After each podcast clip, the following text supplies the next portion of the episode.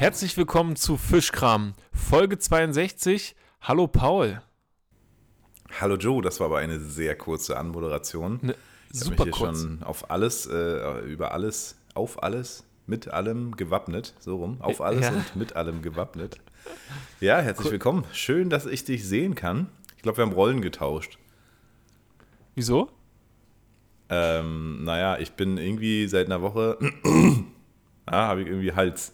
Also nicht, Ah, nach, ja. was, haben wir heute, Donnerstag? Nee, so seit Sonntag, Sonntag, Montagabend. Äh, und es will nicht so richtig raus. Ja, ist, äh, ich habe auch Herbstblues. Ich habe richtig Herbstblues. Heute regnet es den ganzen Tag. Ja. Schiedwetter. Ich habe irgendwie quasi Homeoffice gemacht. Habe eigentlich, wollte ich mich ausruhen. Naja, kennst du ja, muss man doch arbeiten. Oder irgendwie grindet man so rum. Mhm. Ähm, und äh, ja, ich weiß nicht. Ist, äh, ist Herbstblues, ne? Ich meine, ich habe jetzt nicht den allerschlechtesten Herbstblues, muss, Blues, muss man dazu sagen. Ich habe mir vorhin dann einfach einen Kamin angemacht. und äh, habe auch schon das eine oder andere Mal nochmal nachgedacht, in die Sauna zu gehen, aber dachte, nee, das kannst du unter Erkältung nicht tun. Aber ähm, ich muss gestehen, tatsächlich habe ich den Kamin jetzt fast täglich an, ne? Jeden Abend irgendwie, ja. Wegen dem Herbstblues. Ich, ich kenne den Begriff gar Wegen des Herbstblues, ja. Ah, nee? okay. Nee, noch nie Ja, gehört. das ist. Ja, ja, okay. Es kommt nicht aus der Musik, aber irgendwie doch. Ähm, aber also was, was damit gemeint ist, weißt du schon, oder? Ja, ich nehme einfach mal an, dass damit gemeint ist, dass dieses Wetter dazu einlädt, dass man sich zu Hause einmurmelt und dann so nicht so richtig Lust hat und es sich gemütlich macht. Richtig, genau. Ja. Und irgendwie ist man deprimiert, aber eigentlich, also gerade ich habe eigentlich gar keinen Grund dazu, ne? Aber irgendwie ist so dieses Gefühl, ich glaube, darüber hatten wir letztes Jahr schon mal gesprochen. Es gibt Kann im Jahr sein. ja so ein, zwei Zeiten, hattest du auch erzählt, dass das bei dir so war. Mhm. Äh, da fühlt man einfach nichts. Ja, da. Weißt du, was ich meine? So dieses, Ja, wo ja. einfach nur so. genau, denkst, da fühlt man auf jeden Fall so unnötige Schwere und man hat, genau, man wird dann so in, in Ruhe Ja. gelassen werden von allen. Richtig, richtig, genau. Und ähm, ja, ich habe es mir ein bisschen mit dem Kamin versüßt, ist auch schön eigentlich.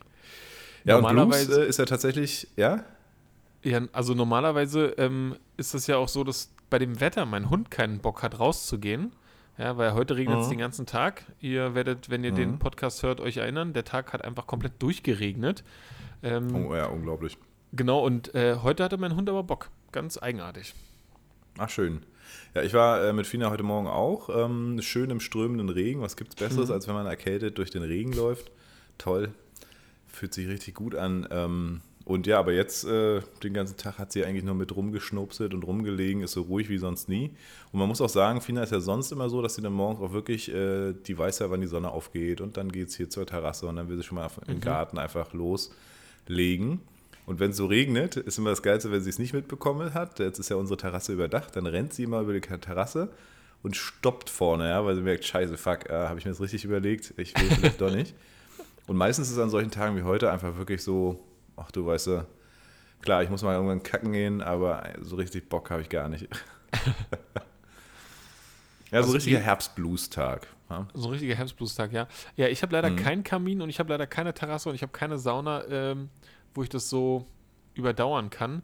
Aber da Ja. kennt ja jeder so seinen Modus, ne? Also ich leg mich dann und deck mich irgendwie zu und zieh mich so muschelig an. Machst du sowas auch? Mhm. Muschelig, naja, es ist hier sehr warm geworden jetzt. Also das Problem ist, wenn du so ein krass gedämmtes Haus hast, dann ist der Kamin eigentlich obsolet, sag ich mal.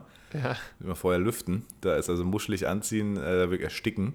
Ja, okay. Nee, aber ansonsten, ich habe tatsächlich jetzt in den letzten Jahren, äh, meine Freundin ist ja immer schon mit so einer Schnupselhose begabt. Also sobald die irgendwie nach Hause kommt, zieht die Schnupselhosen an. Also so Jogginghosen oder irgendwas Bequemes. Und ich habe mich Ja. immer gewundert, weil ich, kenn, ich kannte sowas nicht. Und ähm, ja, seit, seit ein, zwei Jahren bin ich auch auf dem Trip. Ziehe immer Jogginghose an hier zu Hause, ja. Und es ist so bequem, dass man irgendwann auch mit Jogginghose einfach dann einkaufen geht, ne? Oder irgendwo heute Morgen war ich mein Auto abholen bei der Werkstatt. Schön Jogginghose, dann Rollkragenpulli vom gestorbenen Opa, der zwar geil warm hält, auch den, den, den Hals, aber ist halt ein selbstgestrickter und das sieht auch demnach dementsprechend aus. Ähm, nichts dagegen, aber schon öffentlich, aber hey, es war mir scheißegal, wie ich aussehe, so weißt du, einfach raus, warm, bequem. Ja, vielleicht ist das dieses, was, was mal, wie hast du es genannt? Ein, ein Schluddeln, Schmuscheln, Muscheln. Ja, also irgendwie will ich Mhm. dann so gemütliche Sachen anhaben, wo ich mich gut fühle. Und das ist ganz komisch, weil das sind nicht die Sachen, in denen ich mich eigentlich draußen wohl fühle. Aber wenn ich Ja, dann geil, ne? in dem Mo Modus bin dann, und dann damit rausgehe, dann ist es gut. Ja, stimmt. Also ganz stimmt, komisch. Genau. Ja. Ja. Wer kennt das nicht? Boah, ich habe hier, Ja, ich habe hier heute den ganzen Tag schon, also eigentlich seit Montag, ähm, ich wollte eigentlich Sonntag, Montag irgendwo in die Sauna. Ich bin ja wiedergekommen vom Bandcamp. Ich war letzte Woche ja richtig Pädagoge. Ja, ähm, ja der pädagogische Boss. Und ähm, wir haben letzte Woche quasi die zweite Woche des Bandcamps gehabt auf äh, Delfin in Stralsund. Das ist so eine Halbinsel, richtig tolles Naturschutzgebiet. Äh, und das letzte Haus ist da so eine Jugendherberge mit Kindern von äh, 9 bis 16. Und der letzte Durchgang war tatsächlich von der Waldorfschule bei euch um die Ecke. Da haben die, wurden die komplett befreit, die Mädels. Dann kam eine ganze Klasse mit oder ein ganzer Verband und ganz viele neunjährige Mädels plus zwei 16-jährige Jungs, die sich angemeldet hatten mhm.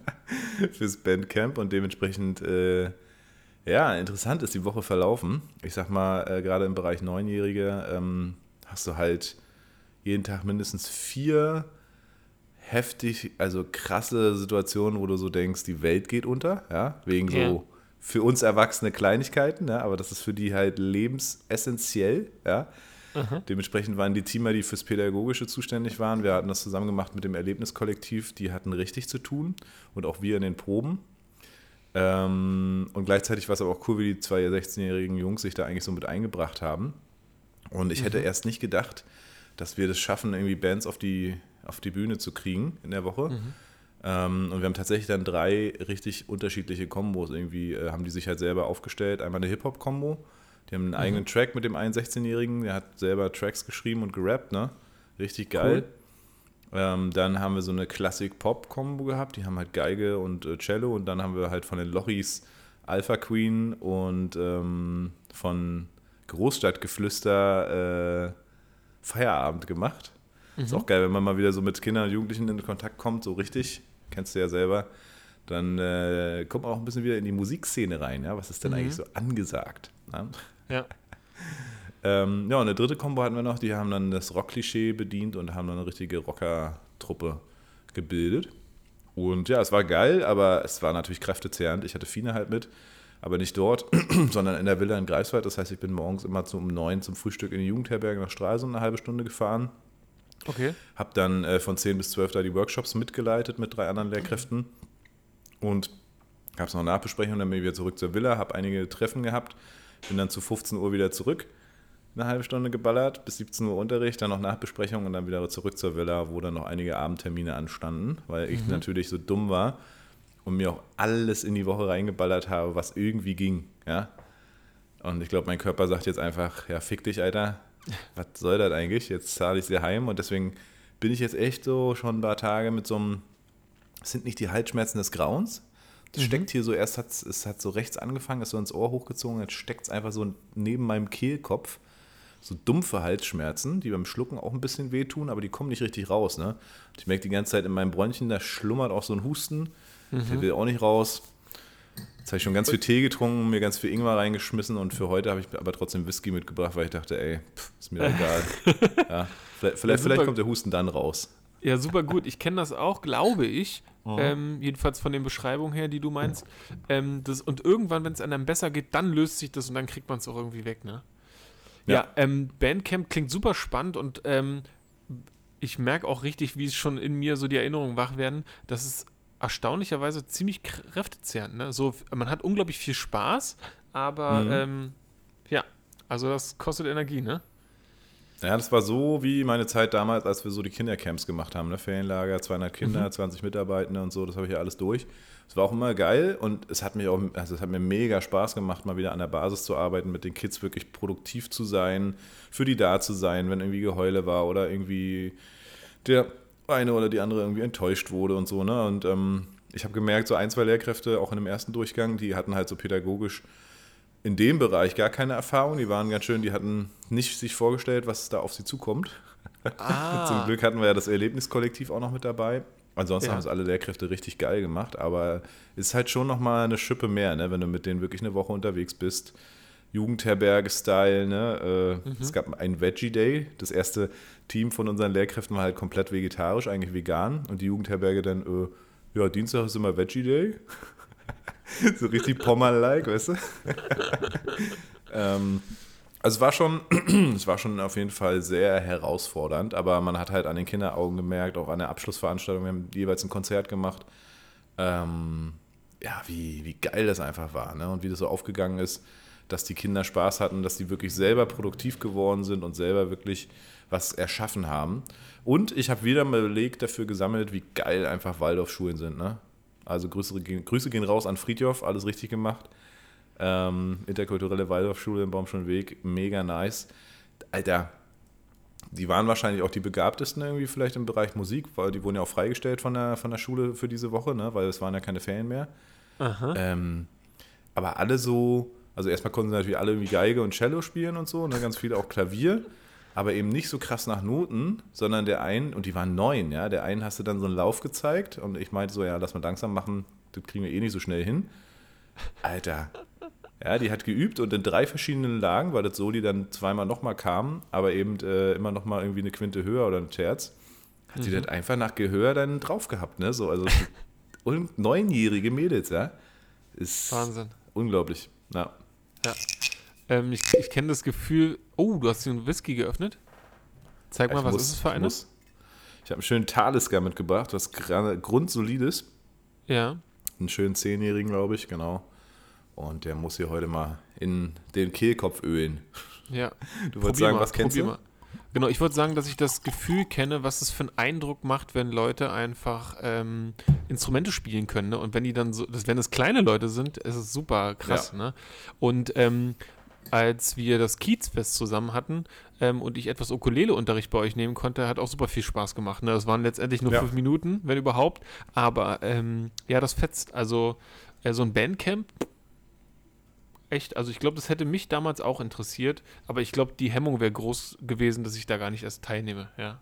Gerade wenn Ja. es dann so ein, so ein kleiner, besonderer Kreis ist, aber äh, richtig nice. Ich weiß nicht, ob es ein besonderer Kreis war. Ne? Also ich weiß nur, dass äh, waren ein paar dabei, die auch bei dem Kinderchor-Projekt dabei waren vor ein paar Jahren bei euch Mhm. und bei uns. Und ähm, ja, das Coole ist halt auch von den Erwartungen her, wir haben dann nochmal so ein paar Videos gemacht, was die Kids auch erwartet haben. Und keiner von denen hätte irgendwie erwartet, dass es halt wirklich so eine Band, also so wie es halt auch heißt, Bandcamp, ne? sondern die hätten gedacht, okay, wir machen jetzt eine Gitarrengruppe, da machen wir eine Klaviergruppe und machen dann, spielen dann ein bisschen, aber dass es wirklich so in dieses produktive, Ah, in ja. diese Bandarbeit geht, dass es auch verschiedene Bands gibt und wir als Coaches quasi so rotieren und so. Ähm, das hätten die alle nicht erwartet und deswegen waren die, die waren alle so aktiv dabei, auch außerhalb der Probezeiten. Wir haben halt die Proberäume dann offen gelassen, in dem Vertrauen, dass sie da nicht alles zerhacken. Und die haben Ja. sich so oft einfach selbstständig dann zusammengesetzt und geile Sachen gemacht. Äh, und das ist das Beste, was passieren kann halt, ne? Ich wollte gerade sagen, das klingt so nach so einem guten, also einfach nach einem zeitgemäßen Ansatz, wie man Ja. die Begeisterung, die ja da ist, irgendwie schürt und irgendwie das noch koppelt, dass es schnelle Effekte gibt. Ne? Weil wenn du irgendwie mit den gleichen Gitar also wenn du mit Gitarrenspielern zusammen in einer Gruppe bist, dann gibt es einen, der besser spielt, einer schlechter spielt und so. Und dann ist es so in einem Metier, aber ich glaube, wenn man als Band zusammenkommt, Paul macht gerade sein äh, Halsschmerzen-Whisky-Gesicht. Ja.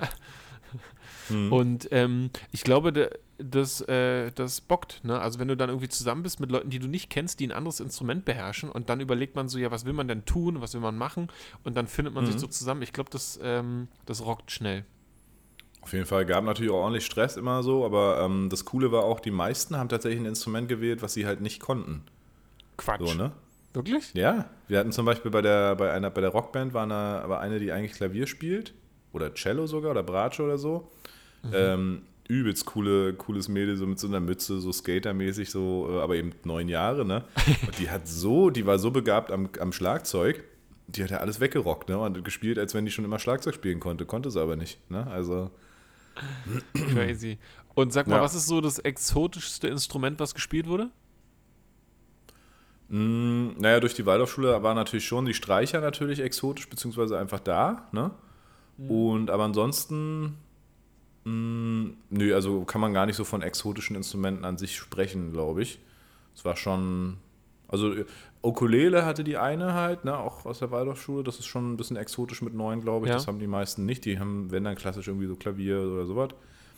Mm, ja, singen konnten sie sowieso alle. Ja, und äh, muss ich noch mal, er hat eine dann geschrieben am Klavier ein Stück mit einem übelsten Harmoniewechsel. Ich dachte eigentlich die ganze Zeit, das wäre ein Stück, was die irgendwie kannte und wo was sie irgendwie umgedichtet haben oder so. Nee, hat sich selber ausgedacht.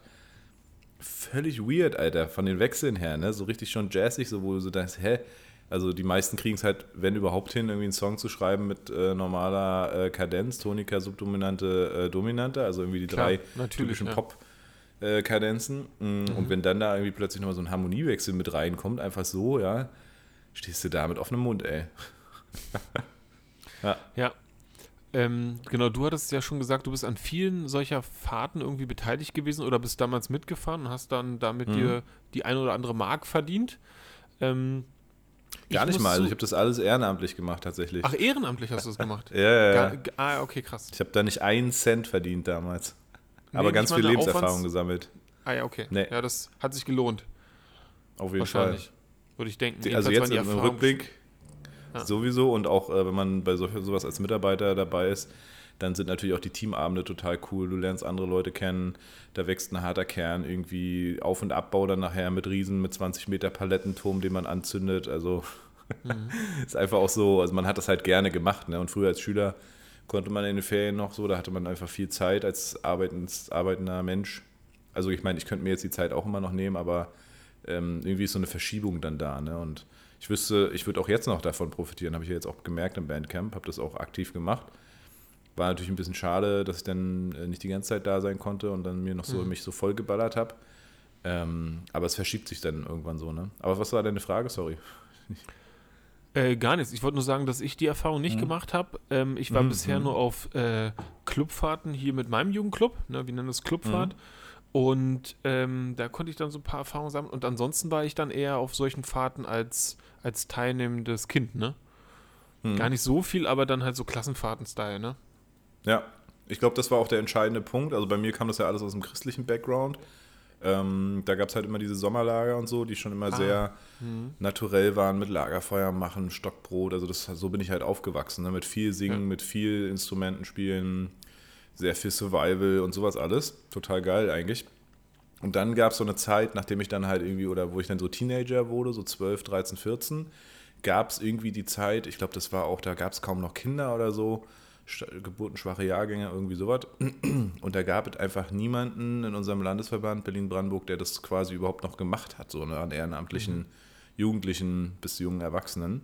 Und ähm, da ich so gezerrt habe als Kind davon äh, und auch als junges, äh, älteres Kind, ähm, habe ich quasi das einfach wieder mit aufgebaut und habe ein großes Team mit äh, ins Boot geholt und so. Und äh, wir haben dann wirklich heftig geile Camps äh, gerissen.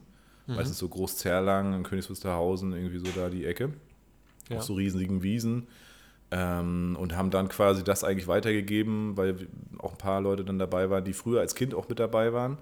Äh, also quasi so in meinem Alter damals. Und äh, haben das weitergegeben, was wir eigentlich so ge daran geschätzt haben. Ne? Mit, das war pädagogisch natürlich dann doch ein bisschen fragwürdig, irgendwann mit auch so Überfällen. Ja? Mhm. Nachts gab es immer so einen Überfall irgendwann, so ein Camp, äh, so ein, so ein Camp-Überfall, ne? Ja. Und das war halt damals alles noch ein bisschen krasser. Ich weiß noch, ähm, also wie war das, deswegen kann man also christlich nicht immer gleich mit Brüde oder so verbinden, sondern ich weiß noch, wie ich damals als Kind und dann haben die halt so, gab es halt immer so ein paar Teamer, die diesmal nicht dabei sein konnten und die haben halt in irgendeiner Nacht halt so einen fetten Überfall gemacht, ne? Und dann richtig schwarz angezogen, Armeeklamotten, irgendwie durchs Camp gerannt und also heute, wie gesagt, höchst pädagogisch fragwürdig, was da für Traumata auch ausgelöst werden konnten. Aber damals fand ich es geil, ne? Und wir haben das dann so aufgenommen und haben das irgendwann, aber auch mit den pädagogischen Ke- Kenntnissen, sag ich mal, von vor zehn Jahren, letztendlich dann ein bisschen aufgeweicht. Ne? Also haben dann ganz klar auch geguckt, okay, wo sind die Kids, die das vielleicht nicht so wegstecken, haben das im Vorfeld schon klar gemacht und ähm, haben das ein bisschen äh, weicher, äh, sind es weicher gefahren oder hatten auf jeden Fall immer dann ein Team da, was sich dann um die Kids gekümmert haben, die halt nicht so Bock drauf hatten oder auch Angst oder so und haben dann erklärt, was los ist.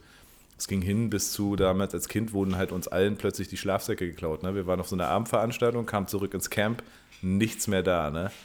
Und dann gab es halt so eine Story, die sich sozusagen die Mitarbeitenden ausgedacht haben. Dann gab es so eine übelste Nachtwanderung und die Suche Ja. und oh. Und ähm, ich glaube, das ist natürlich, war damals in den 90ern natürlich irgendwie geil. Ähm, heutzutage ist es natürlich mit den Zugängen, die, die die Kids auch haben und mit den Gedanken, die sich die machen, also selbst die Kinder werden immer härter, was dann so auch äh, Maßnahmen angeht, ne? ähm, zu, zu treffen, dann diese, diese vermeintlichen äh, Überfäller quasi dann zu geißeln, zu bespucken oder zu, zu schlachten, so, ne? Also das muss schon aufpassen. Ja, das stimmt. ähm, wir haben damals, ähm, das, ähm, also wir hatten damals nicht das Glück, wie gesagt, auf solche, also ich und meine, meine Geschwister, meine Schwestern, ähm, wir hatten nicht mhm. das Glück, auf so eine Ferienfahrten zu gehen. Das gab es nicht und wir hatten auch irgendwie nicht das Geld dafür. Ne? Also mhm. deswegen, mhm. das waren gar nicht so unsere Kreise. Aber wir hatten ja das Glück, über die Waldorfschule quasi ähm, regelmäßig zu voll den krassen und geilen ähm, Klassenfahrten zu können. Ne? Also, mhm. ich glaube, es hat angefangen mit Harz. Wir waren im Harz. Dann waren wir ähm, Segeltörnen in Dänemark, Geil. also auf einen, einen mhm. Dreimaster mit der kompletten Klasse und dann über 14 Tage da so rumschippern und diese kompletten Aufgaben. Also wir mussten navigieren mit einem Sextant und wir mussten Segel hissen, ja, Deck putzen, Essen machen, also alles so. Mhm. Und ähm, dann waren wir in England in der Sprachschule zum Austausch. Und, oh Gott, ich weiß gar nicht, da, wir hatten so viele Klassenfahrten. Dass ich, wir waren in Polen im Landbaupraktikum und Italien, die Kunstreise war das krasseste, glaube ich.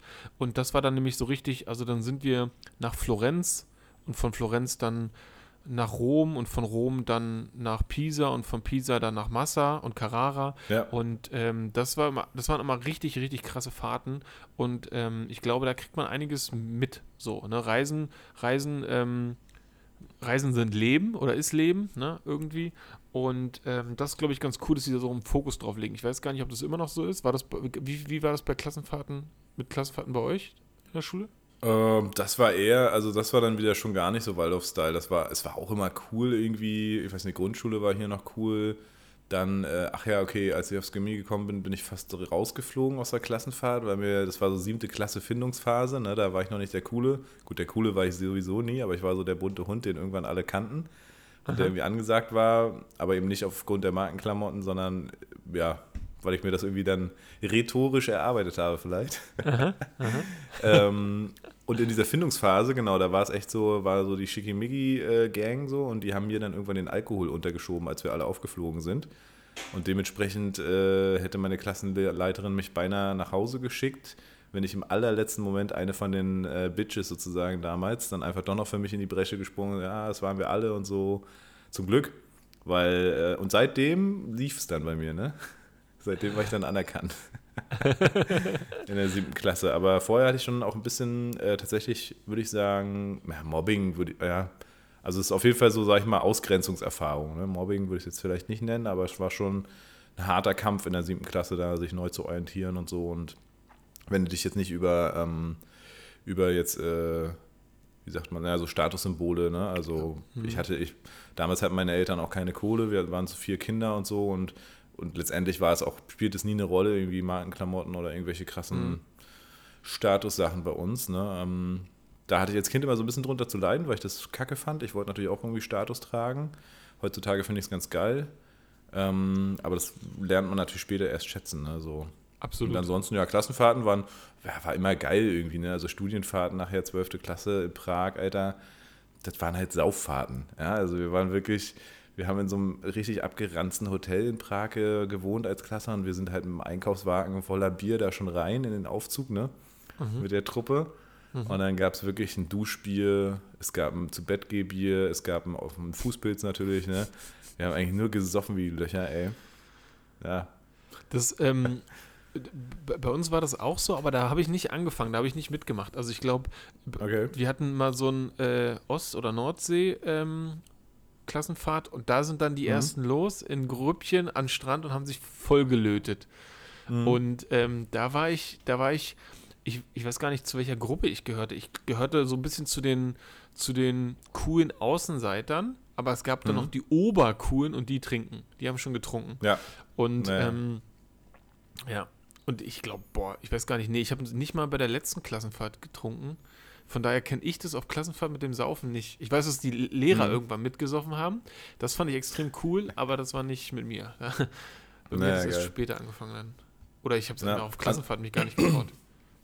Ja, ansonsten nochmal, also ich finde das ja wichtig, deswegen, also eigentlich war Xenia und mein Ziel irgendwann auch, nachdem wir diese Europareise gemacht hatten, hatten wir eigentlich mhm. bevor ein mega großes Gut zu kaufen, irgendwo auf dem Dorf oder so und äh, ihre Skills, also pädagogisch, Theaterpädagogik, aber auch Töpfer und so eine Sachen mit meinen Skills, Musik und Musikschule und so weiter zusammenzupacken, quasi einen äh, Wohnmobilstellplatz zu machen und so eine Art Klassenfahrten Bausteinsystem, ne, wo man einfach dann verschiedene Sachen anbietet. Weil das fand ich immer schon auch schwierig, dass Klassenfahrten und Lehrkräfte immer so Probleme hatten, irgendwie den Alltag dann cool zu gestalten. Ne? Also in der Waldorfschule wahrscheinlich eher nicht, aber so bei uns, das war halt nichts gegen die Camps, die ich kannte, beziehungsweise die ich dann auch mhm. selber gemacht habe, ja. Mhm. So, wo man so ein bisschen was auch mitbekommt, ähm, was ja auch cool ist, was nicht nur so Pflichtprogramm sein muss. Und das hatten wir erst vor.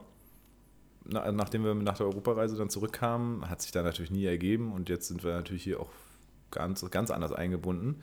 Aber das war mir immer wichtig. Ne? Und auch nochmal der Punkt, den du jetzt meintest, von wegen Geld. Tatsächlich haben wir, also haben die Camps immer super wenig gekostet. Das war immer mit krass vielen Fördermitteln subventioniert. Und sogar, äh, also vor allem hat es Leute angesprochen, eben aus dem, sag ich mal, sozial schwächeren Milieu, ähm, weil die halt für zehn Tage, was haben die gezahlt? Ein Huni, 70 Euro oder was? Mhm. Ähm, richtig krass. Und jetzt auch übrigens, äh, dieses Bandcamp war für 59 Euro drin. Ne? Die haben eine mhm. Woche Unterkunft, Coaching, Essen, für 59 ja, Euro pro Person bekommen. Ja. Ja, also genau, das ist krass. Da hat sich viel entwickelt. Ich glaube, es gab sowas früher auch schon. Das, damit hatten wir einfach nur keine Berührung. Aber genau, also mhm. also diese geförderten Sachen, die sind schon ziemlich nice, ja. Muss man, muss man sagen. Ja. Sind schon gute Preise mittlerweile. Auf jeden Fall. Ja. ja. Ja, interessant, dass du dann äh, mit Xenia sowas vorhattest, weil das würde ja tatsächlich eure ganzen Fähigkeiten nutzen und irgendwie so ein Baukastensystem wäre, glaube ich, gar nicht verkehrt, weil diese Fahrten, die ich gemacht habe, habe ich auch gemerkt, ähm, da muss man dann gucken, okay, was macht man mit den Kids? Ne? Für die ist es cool, woanders zu sein, aber so ein Tag kann ganz schön lange sein. Ne? Wir haben dann angefangen, so Sachen einfach dazu zu buchen, weiß nicht, so Erlebnispädagogik oder Bogenschießen oder so Nachtwanderungen mhm. und all das. Und ja, ähm, genau. das sind dann die Momente, wo die, wo die sagen, das war eine besondere Fahrt, ne? Auf jeden Fall. Da muss ich auch sagen, das Erlebniskollektiv ist eigentlich genau das, quasi, was ich damals gemacht hat, hat einer halt so ein bisschen herausgegründet, so einen Verein gegründet in Rostock. Die sind, glaube ich, auch in ganz Deutschland, auf jeden Fall im Norddeutschland irgendwie unterwegs. Mhm. Die haben so einen, ja, sind, ich glaube, so fünf, sechs Hauptamtliche und haben halt so einen Pool von, ach, weiß ich nicht, 20, 30, 40 Leuten, die wirklich so äh, im erlebnispädagogischen Bereich halt tätig sind. Auch coole teambildende Maßnahmen, kennt man irgendwie alles, ne, wenn man da schon mal so drin war. Aber richtig authentisch, richtig cool. Und die begleiten quasi Kla Klassenfahrten. Ne? Oder kannst du halt dazu buchen und die machen halt dann so ein komplettes Programm für so eine Klassenfahrt. Ja, und ähm, das war eigentlich ziemlich geil. Ja. ja. Ansonsten habe ich auch gelernt, äh, manchmal ist es auch cool, die Kids einfach in Ruhe zu lassen. Ne? Also wir haben teilweise bei den Feriencamps zu heftig geplant, ja, also wirklich durchgetaktet hier morgen mhm. Plenum, dann das und das und das und so. Ne? Und irgendwann waren die Kids so fertig und haben gesagt, so, ey, lasst uns mal einfach in Ruhe. Ja? Wir wollen ja einfach mal sein. Ja, also genau, das muss es irgendwie auch geben, ne? Ist wahrscheinlich so eine Mischung. Mhm. Es muss irgendwie coole Sachen geben, aber auch so, ey, okay, die, die jetzt nicht wollen, können hier chillen jetzt, ne? Ja. Definitiv, ja. Auf jeden Fall. Ja, ja so viel zum, zum Peda, Pedo, Ped, Pädagogik-Podcast. Äh, ich habe genau. ähm, auch noch eine Neuigkeit, die wollte ich dir mitteilen. Ich hatte jetzt meine erste, mhm. äh, mein, also meinen ersten Moderationsjob. Mhm. Ähm, und zwar, also den ersten offiziellen, ne? die anderen Sachen, weiß ich nicht, wenn man auf Instagram live macht, dann ist das für mich nicht so richtig eine Moderation, aber ähm, ich hatte jetzt das Glück oder die, die Möglichkeit, ähm, zusammen mit dem Jugendamt, weil ich äh, im Sprecherinnenrat bin, der regionalen AG nach 68, ähm, und da hatte ich die Möglichkeit mit der Frau vom Jugendamt die Moderation zu übernehmen und ähm, Genau, und das hat einfach erstaunlich viel Spaß gemacht. Ich glaube, das ist noch unfassbar ausbaufähig, aber ich habe viele Rückmeldungen bekommen und ähm, die waren ziemlich positiv und das hat mich sehr gefreut. Ne? Also das Geil. war irgendwie ganz cool. Und da du ja hier der Moderationsmeister bist, äh, dachte ich, ähm, sage ich dir das mal. Ja, da konnte nice. ich bestimmt schon viel von dir lernen. Äh, vielen Dank dafür. Ja, gern. Und äh, meinst du, es war auch so ein bisschen, äh, hast, du, hast du da Sicherheit aus unserem Podcast vielleicht auch gezogen, so, weil du einfach jetzt reden kannst oder konntest du vorher schon reden und ja, also ich, mein, also ich glaube, ich konnte reden, aber so. Ja, also um das mal komplett zu erklären, ich glaube, ich war in der Schule jemand, wie, wie, wie, wie wir alle die Menschen kennen, die so sagen, oh, Vortrag, ich bin so aufgeregt und ich kann das nicht und so. Und so war ich, glaube ich, ja? auch. Und das wir hatten in der Waldorf. Nee, wir hatten in der Waldorfschule aber so viele Referate irgendwann, ich weiß nicht, 10. Klasse oder so, das war dann so, dass das so normal wurde für mich. Also ich hatte das Gefühl, okay, jetzt geht es wirklich nur noch um den Inhalt und nicht mehr darum, wie mache ich das und wie fühle ich mich und so. Und, äh, und dann hat, muss man auch dazu sagen, dieses Instagram mit dem Jugendclub mhm. ähm, und das ganze Representen, da merkt man schon, dass, dass man das letztendlich übt. Ne? Und ja. mit dem Podcast fällt es, glaube ich, nochmal auf, wenn man so Sachen sagen will, die so, wie so eine Ansage, ne? Also wie mhm. wenn man so anfängt, wenn wir so starten, das Intro oder was, dann glaube ich, hat das auf jeden Fall auch geholfen, weil ich mhm. glaube, meine Moderation, die war nicht gut von dem, was man so von der Moderation erwartet, aber ich glaube, die Leute waren eher überrascht, dass ähm, ich das so natürlich mache, als wenn das mhm. so keine Hürde wäre. Ne? Ja, und, ähm, und, das ist glaub, ja bei vielen der, das Ding, ne? dass es immer noch eine große Hürde ist, so, ne? für viele ja. irgendwie frei vor Leuten zu sprechen oder so. Ja, genau. Das genau. lernt man irgendwann den Gedanken genau. daran, dass es tatsächlich für viele ein großes Ding ist. So, ne? Ähm, ja. ja. Aber cool, ja. Glückwunsch, Mann, freut mich voll. Ist eine coole Sache, ja. Und du Vielen machst Dank. es ja auch immer souverän, also auch die Insta-Sachen und so, die machst du ja immer ziemlich geil. Kann ich mir gut vorstellen. Und ich glaube, das Jugendamt ist auch sehr froh, äh, erstens jemanden männliches, authentisches zu finden, der da am Start ist und überhaupt jemanden authentisches zu finden und sich da nicht von extern jemanden zu holen, weil ähm, das ist ja oft so, dass die meisten doch ganz schön eine Schnarchnase sind, wenn man es intern halt vergibt, diesen Job. Ne? Und wenn da jemand dann irgendwann methodisch vielleicht auch noch weiter wächst und mhm. rhetorisch fit ist, ist top. Ja. ja. In dem Fall ist es eine super, super Besetzung ähm, im Jugendamt. Ähm, ich mag und schätze die Kollegin dort alle sehr. Und äh, mhm. das ist eine super Moderatorin, ne? Und ähm, da war dann, ich hatte mich da so ein bisschen rein manövriert, ja. Ähm, mhm. Ähm, ich habe das ein bisschen falsch formuliert. Ich wollte eigentlich nur was Gutes tun und äh, saß dann selber da drin in diesem Schlamasse, dass ich selber mitmoderieren sollte. Und ähm, ich hatte dann abgesagt und da habe ich mich so ein bisschen gefühlt wie ähm, du, als du nach München musstest, ähm, mhm. weil ich habe dann so, ich wurde so, ich war vorher krank und ich hatte die OP und ich wusste nicht, ob ich ob ich ähm, stabil bin gerade und habe ihr gesagt, ich würde dann da jetzt gerne absagen. Ähm, ich hoffe, sie versteht das, weil ich gerade nicht sicher sagen kann, äh, nicht sicher zusagen kann. Und da meinte sie, nee, sie hat sich das schon ähm, vorgestellt, dass wir das zusammen machen und falls ich ausfallen würde, würde sie es dann einfach alleine machen. Und dann dachte ich, okay, das ist super, dann mache ich das. Ähm, ich glaube, für sie ist das jetzt eigentlich nicht so eine Bereicherung, weil dafür ist meine Moderation, glaube ich, dann eher hinderlich für ihren Plan ja, würde mhm. ich so mhm. denken. Aber ähm, mir hat es Spaß gemacht und ich finde, das, was ich da reinbringe, das ist so ein bisschen so. Menschen, die moderieren, sind ja für mich so, also die sind ganz oft so ähm, unantastbar und ich bin dann sehr nahbar. Ne? Ich, also die Sachen, die ich da so sage, die sind dann so, so gemeint und es sind dann auch meistens erstmal Witze über mich. Ne? Und ich glaube, die machen gerade, also die machen das, glaube ich, für, kennst du das so, Konferenzen, wo Leute, fremde Leute sich treffen? Alle sind ja noch so mhm. sehr auf Distanz und so sehr darauf besonnen, wie sie sich geben, wie sie sich halten und wie sie sitzen. Ja. Und mit Witzen ist dann erstmal nicht so. Und ähm, irgendwann fällt es aber nach, nach der ersten Pause, wo die Leute dann sich so alle geschnackt haben und so cool sind und dann, dann geht das alles, ne? Und ähm, ja. ich, diese Icebreaker-mäßig, ne?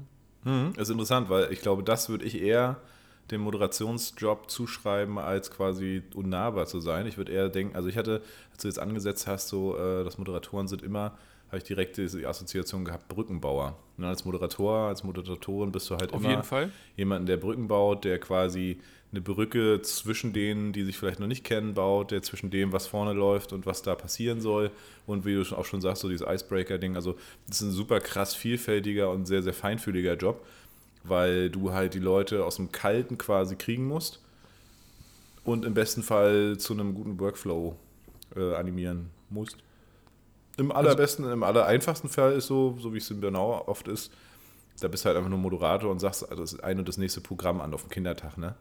So, da kommt eine Kita nach der anderen, die kündigst du an. Aber auch da ist es für mich immer wichtig, irgendwie wertschätzend zu sein, als Moderator auch nochmal einen fetten Applaus für die Kids abzuholen und irgendwie die cool anzukündigen, auch nochmal ein bisschen mit in, in Interaktion mit den Kids zu gehen, auch weil es ja meistens ganz kleine Minikinder sind. Und die ja total so, oh, jetzt gehe ich auf die Bühne. Und da ist vielleicht das, was du meinst, ne? so dieser unnahbare Moderator. Und wenn der dann aber kommt und mit dem Kind irgendwie eine Beziehung aufbaut und sagt, ey, cool, dass ihr da seid und so, dann hat man wieder dieses Brückenbauen, ne? dann hat man wieder eine Beziehung hergestellt. Genau, also was ich meine mit ähm, unnahbar, das, also ich würde dir auf jeden Fall zustimmen, ähm, der Moderationsjob ist auf jeden Fall, wenn er gut gemacht ist, brückenbauend und eher nahbar, also ne, weil er halt die Brücke schlägt zwischen den und den. Und was ich damit meine ist, ähm, die Leute, die moderieren, und das ist bei dir ja auch nicht, äh, nicht selten so, dass ähm, die das meistens so perfekt machen und können, dass es so perfekt wirkt. Und bei mir ist das halt nicht perfekt. Und das finde ich aber sehr angenehm, weil ich damit ganz offen umgehe. Ne? Also, mhm. ähm, und das finde ich, das finde ich dann irgendwie besonders, weil es mir nichts ausmacht. Also, wenn ich einen ja. Fehler mache, dann ist nicht so, oh Mist, ich habe jetzt so einen Fehler und was mache ich jetzt damit, sondern ich, ich also kommuniziere das, glaube ich, nochmal irgendwie ähm, so, dass es mich nicht stört und die Leute dann denken, ah ja, cool, auch nur ein Mensch, mhm. so. Ja, ich glaube, das, das, ist genau der Trick. Also ich glaube, und, und ich glaube, dass es ganz anders ist, dass die Leute dich dann trotzdem als hyperprofessionell wahrnehmen weil du damit halt offen umgehst, ne? weil du nicht so Stocker hast oder selbst wenn du Stocker mhm. hast, also weil man das dann erklärt, so, ne? weil man dann sagt und sich nicht vielleicht entschuldigt, sondern sagt, äh, ach ja, Mensch, und dann geht es halt weiter, so, ne? Das ist, äh, glaube ich, auch von der Wahrnehmung schon ziemlich advanced. Mhm. Ja, okay, kann ja. sein. Ja, da steckst du viel tiefer drin. Ähm, aber wie gesagt, vielen Dank für deine Soft Skills, die ich so aufsaugen konnte. Ich habe ja mittlerweile schon also fast unzählige Ge Gelegenheiten gehabt, dich äh, moderieren zu sehen. Ja, richtig nice. Ja, ja. ja, Hast du, hast du so angefangen, hey, einen wunderschönen guten Abend, äh, herzlich willkommen bei Fischkram, das ist hier. Nee, ich, ach nee, wir sind ja hier, Jugendamt. Nee, nee, nee, ich habe angefangen mit, hallo, schön, dass ihr alle so zahlreich erschienen sind. Mein Name ist Paul Brafel, äh, Joe Kramer, mhm. so. Und alle so, wer ist denn dieser Paul Bratfisch? Heißt der wirklich so? ja, Ey, das musst du so oft gehört haben. Ne? Überall, immer in jeder Runde, wo ich deinen Namen sage, ist immer so irgendwie Lachen und Fragen. Nee, ne? Ja. Ja. Na, ist schon, schon geil. Ja. oh, tja, Halsschmerzen wäre eigentlich besser. Ich werde mir mal noch einen Whisky genehmigen ja, hier. Nimm dir mal noch einen Whisky. Ich habe noch eine Frage an dich und du hast sie auch schon ah, so ja. halb beantwortet. Super. Aber mhm. ähm, ich, ich stelle sie jetzt trotzdem. Ähm, bist du bei Online-Meetings ähm, immer komplett angezogen? ähm, tatsächlich, also wenn ich jetzt nicht mit dir miete, ja. Ähm, also ja, doch. Also ich mache ja viel, ich mache so, ich mache ja ganz viele Lehrkraftgespräche über, äh, über, über Online beziehungsweise Franchise-Calls, Live-Calls und so. Da bin ich ja. schon, also ich, ich, achte jetzt nicht drauf, dass ich dann irgendwie on, untenrum ordentlich angezogen bin, also jetzt keine Chino oder so. Ich sitze auch mal mit der Jogger da, aber nicht ja. so wie jetzt hier einfach mit einer zerrissenen äh, Boxershorts. Das, das nicht. Weil da denke ich mir so, wenn dann doch mal so, ne, nee, nee, nee, da, da bin ich schon, da bin ich schon korrekter. Ja, weil das, mhm. ich finde das irgendwie witzig, ja, aber ich würde mich auch denken, dann klingelt's und dann steht man einfach genau. so auf und denkt so, oh nein. Ne? Und ja. das kann Hast ich du nicht erzählt, geben. dass da bei dir mal bei einer Kollegin irgendwie der, der nackte Mann rumgelaufen ist irgendwie im Hintergrund? Nee, noch viel, noch viel schlimmer. Wir waren ähm, online im Jugendhilfeausschuss. Normalerweise findet ja. das im Rathaus statt und dann sitzen wir da alle. Und online ist es bei jedem zu Hause und die Kollegin aus einem anderen Bereich, aus einer anderen Einrichtung, man hat im Hintergrund ihr Wohnzimmer gesehen und zwei Türen. Und dann kam auf einmal, genau, ihr, ihr Mann, scheinbar aus der Dusche, nackig, ja, und wollte durchs Wohnzimmer in wahrscheinlich ins Schlafzimmer oder so. Mhm. Und man sieht so, das kannst jetzt nur du erleben, wie sie quasi so in die Kamera guckt und danach dreht sie sich zu ihrem Mann. Dann guckt sie in die Kamera und checkt so, Momentchen mal, und dann dreht sie sich um. Was sieht man denn, wenn man, wenn man quasi nach hinten guckt? Und dann hat sie, dann hat sie ausgemacht. Ja? Also sie hat dann gecheckt, so, okay, mein Mann war jetzt gerade so 20 Sekunden nackt im Jugendhilfeausschuss. Ähm, da ist der Stadtrat drin, da ist das Jugendamt drin, da sind alle drin, ja. Alle, alle Parteien. Mhm. Ähm, das ist, also das, das Das könnte unangenehm das gewesen sein. Ja, das, das, hat er mit Absicht gemacht, oder? Ein Flitzer. Ja, ich weiß es nicht. Ja, ja, ich weiß Fall. es nicht. Also ich, ich provoziere sowas dann öfter mal, wenn Xenia hier sitzt im Hilfeausschuss oder so, dann bin ich auch so ein Typ, der dann so, so ganz, ganz zufällig, aber also ich bin bisher noch brav gewesen. Ne? Ich habe dann immer nur so um die Ecke geluschert, aber wusste, okay, sie hat gerade die Kamera aus oder so. Ne? Also ich habe dann da auch einen Blick für, aber es reicht, um sie in eine kleine peinliche Situation zu bringen, für sich selbst. Ja. Genau, genau. Also sowas, sowas mache ich, ich aus. Ja so ein kleiner Pranker, ne? weiß auch nicht, warum das in mir steckt. Sie fragt mich auch jedes Mal, warum ich sie dauernd ärgere oder so, ne? Oder erschrecken will oder so. Ich, ich weiß es auch nicht. Das ist so ein hm, Spielkind wahrscheinlich. Das ist dann einfach der, Aber so, so sind wir Jungs doch, oder? Ja, doch, stimmt. Ja, wenn du das so bestätigst, dann ja. Ja, das ich, ich würde sagen, das kennen, das kennen die Mädels wahrscheinlich auch. Aber ich würde behaupten, dass ähm, da fühle ich richtig mit, wenn du das so sagst. Ne? Ja. Also es gibt doch nichts Besseres, als wenn du siehst eine Person, die gerade in einem Online-Meeting ist und die Person sieht dich, die Kamera nicht. Und wenn man dann irgendwie so nackig da rumquatschelt, dann ist doch witzig. Ja? ja, logisch, ja. Weil die Person wird gerade gefilmt, wie sie einen nackten Menschen sieht oder irgendwie so, dann ähm, ist sie ja automatisch schon verlegen, ne? Ja, definitiv. Also so. Ja. Ja, so herrlich. Ja. Herrlich. Ach ja. Ah. Ja, ich habe ähm, hab noch Gong News. Uh, ich bin äh, gespannt. Ich weiß noch nicht viel. Und zwar mein, äh, mein, mein Gong-Guru quasi, Dr. Tushi aus dem Grunewald, 85 Jahre ist er alt. Ähm, Unfassbar. Sieht, sieht, viel jünger aus. Echt, ja? Finde ich schon. Also ah, er sieht großmeistermäßig aus, aber ja, ja. von dem, was du auf Bildern geteilt hast, dachte ich so, okay, der ist alt, aber der ist jetzt nicht, er sieht vom Bewegungsapparat nicht so alt aus. Ja, stimmt. Also er macht auch noch viel, aber er merkt jetzt langsam irgendwie Arthrose hier und Hüfte da und so. Mhm. Hat auch einen kleinen, ähm, wie gesagt, eine Tremo, Tremos oder Tremolo, also hier so einen kleinen anfänglichen Parkinson in der Hand, ja. ähm, wo er so ein bisschen Trommel jetzt äh, äh, trommelt dagegen. Ähm, ja, jedenfalls der ist ja ein großes Vorbild von mir. Der macht so Gong-Meditation, der macht auch äh, Sitzungen mit Gongs gegen Tinnitus alles Mögliche. Der ist halt richtig ähm, wissenschaftlich, äh, beziehungsweise lange Jahrzehnte praktizierender Psychiater richtig gewesen. Krass. Also Psychotherapeut und Psychologe und hat sich so seit den 90ern eigentlich der Musiktherapie beziehungsweise der äh, Musik- und Klangästhetik verschrieben mhm. und hat dann im Prinzip äh, das immer weiter, ähm, ja, weitergetrieben, sage ich mal. Und hat in seiner Villa da, ist er wohnt da zur Miete im Grunewald, Alter, Grunewald, ne? Was stehen denn da für Häuser? Ja. Jedes Mal wieder, wenn ich da bin, denke ich mir so, Alter, wer wohnt hier? Ja? Was ist hier los? Das ist echt krass. Mhm. Ähm, und der hat mir eine Mail geschrieben, der will nach Griechenland nächstes Jahr oder übernächstes Jahr und hat gesagt, hier, ähm, er ist immer so schlecht darin, äh, irgendwie Sachen zu verkaufen und kann das mit dem Internet nicht so, ob ich ihm äh, entweder helfen würde, seinen Riesengong zu verkaufen oder ob ich den nicht vielleicht auch selber nehmen könnte. Und da klingeln natürlich meine Ohren und Augen. Das ist dieser 2-Meter-Gong, ja, 2 Meter Durchmesser. Warte mal, aber der 2-Meter-Gong ist doch der, wo, wo, wo in seinen Räumen da richtig mit so, mit so einem asiatischen Rahmen, wo der Gong ja, drin ja, genau. Hängt. Ja, ja, genau. Krass. Also den hat er Krass. sich anfertigen lassen, genau. Ähm, und genau, und also, und ich habe das so gehört und dachte so, Alter, was für eine Ehre, so, das ist so mein Großmeister sozusagen. Da bin ich nach unserer Ausbildung öfter noch hin, habe ihn, ich hätte auch Geld für bezahlt, aber ja, scheinbar hat er das gemerkt, dass da irgendwie eine, eine Stimmung zwischen uns war. Irgendwie, er hat mir halt das Gongspielen beigebracht, hat mir beigebracht, was er so macht und so. Und das war immer ein sehr cooler Austausch. Ich habe für wow. ihn ein paar Sachen gemacht, hatte dann in die Schweiz zum Beispiel ein paar Gongs von ihm mitgenommen, als, äh, also einfach, ja, einfach weil ich cool bin und weil ich natürlich es auch genossen habe, irgendwie mit, sein, mit seiner Expertise und seiner großen Erfahrung. Ja, und mhm. ich habe das dann auch zwei meiner Leute aus dem, aus dem Kurs geschickt, sozusagen, diese Mail. Und die meinten so, Alter, wie krass, das ist irgendwie so, als hätte er dich auserwählt, dass du sozusagen so sein Werk weiterführst und übelst die krasse Ehre und so, ne? Und ähm, jetzt war ich vorgestern, nee, gestern war ich da. Ähm, und tatsächlich hat er mir den Gong äh, zum halben Preis überlassen, zu dem, den er bezahlt hat, sozusagen. Und, äh, oder überlässt mir den. Und ich kann das in Raten zahlen, ne? was total geil ist.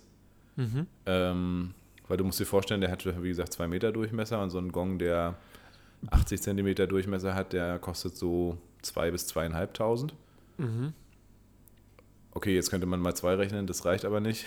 Ja. Also es ist halt ist einfach ein Riesending, ne?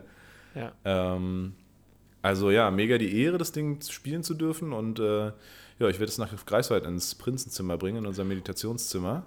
Uh. Und da ist natürlich mit diesen vier uh. Meter hohen Wänden oder noch höher, ist halt Alter. hammergeil, ne?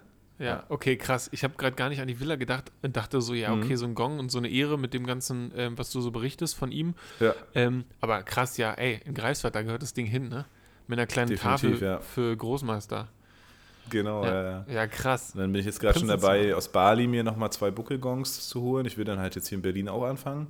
Und theoretisch brauchst du den großen jetzt nicht für Gong-Sessions. Also klar, der macht Eindruck. Aber so für so eine Gong-Meditation oder so reichen eigentlich zwei, drei kleine Gongs. Reicht auch ein Gong, ein kleiner.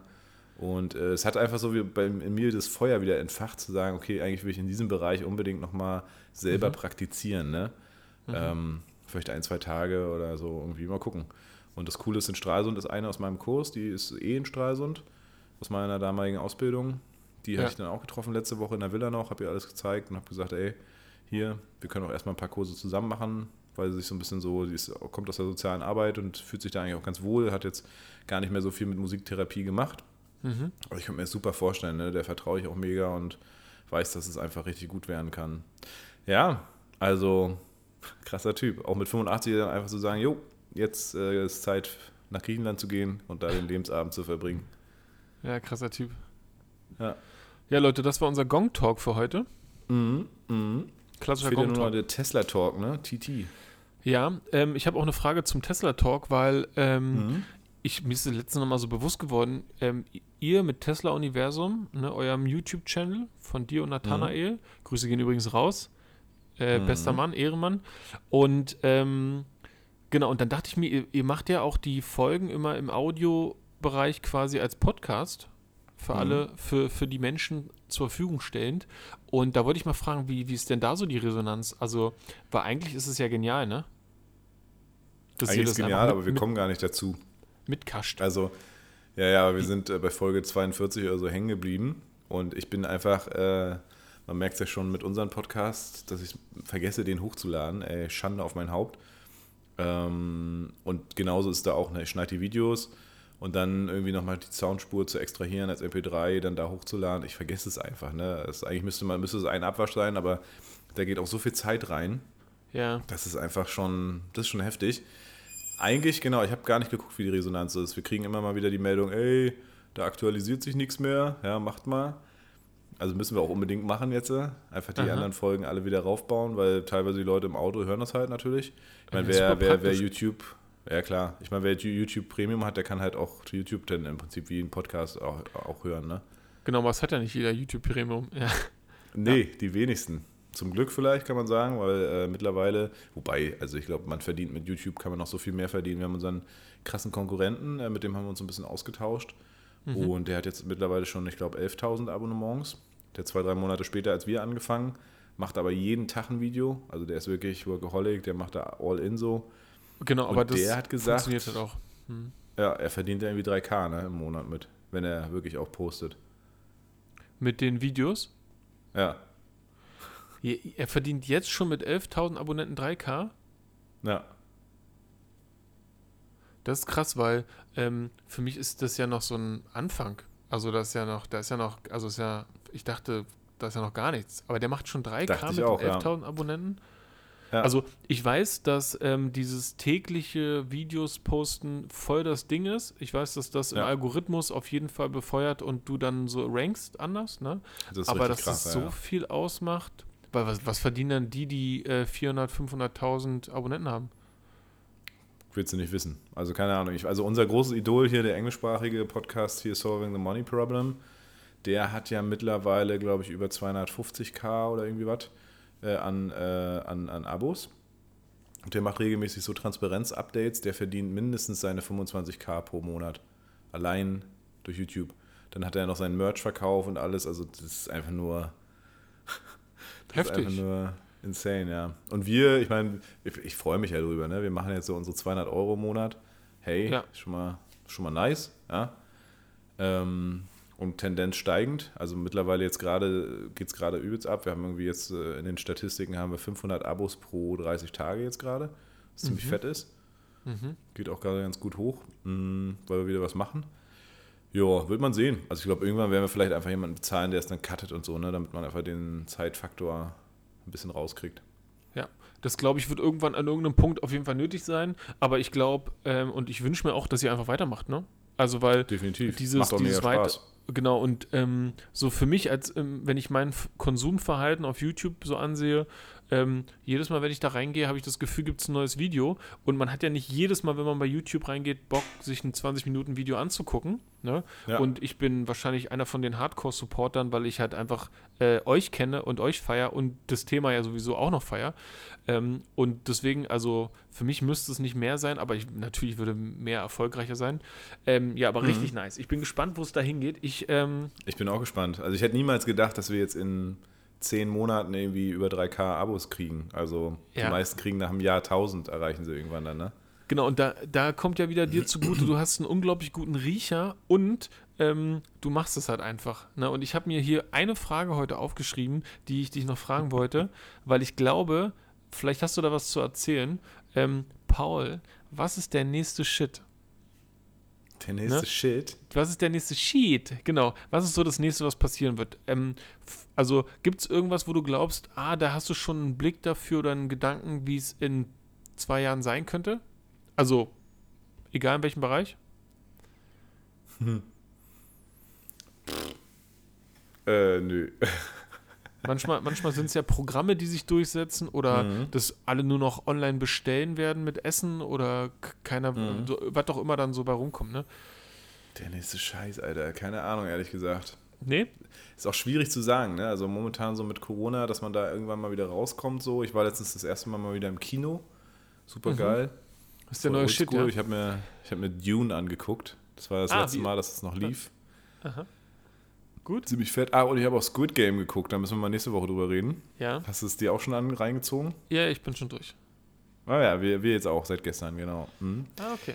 Ähm, was ist der nächste heiße Scheiß? Oder also was passiert so? Ja, gute Frage. Ey, da war ich überhaupt nicht drauf vorbereitet auf die Frage.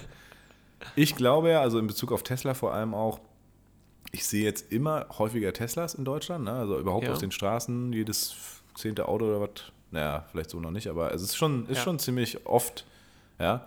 Ähm, Also- und ich glaube auch nach dem Herzdeal jetzt, äh, also ich kann mir gut vorstellen, dass so dieser ganze ähm, Automietmarkt shiftet. Ne? Also das sind, die tun gut daran, jetzt einfach da komplett die Flotten so elektrisch aufzustellen. Weil wenn das mit dem Robotaxi irgendwann kommt, ist es natürlich geil, weil dann sind letztendlich die Autovermietungen eigentlich raus. Wenn die aber natürlich einen großen Teil an äh, Tesla-Autos sowieso schon in der Flotte haben, könnte es gut sein, dass die später dann letztendlich das, den Markt mitmischen können mit Tesla irgendwie Hm. oder so.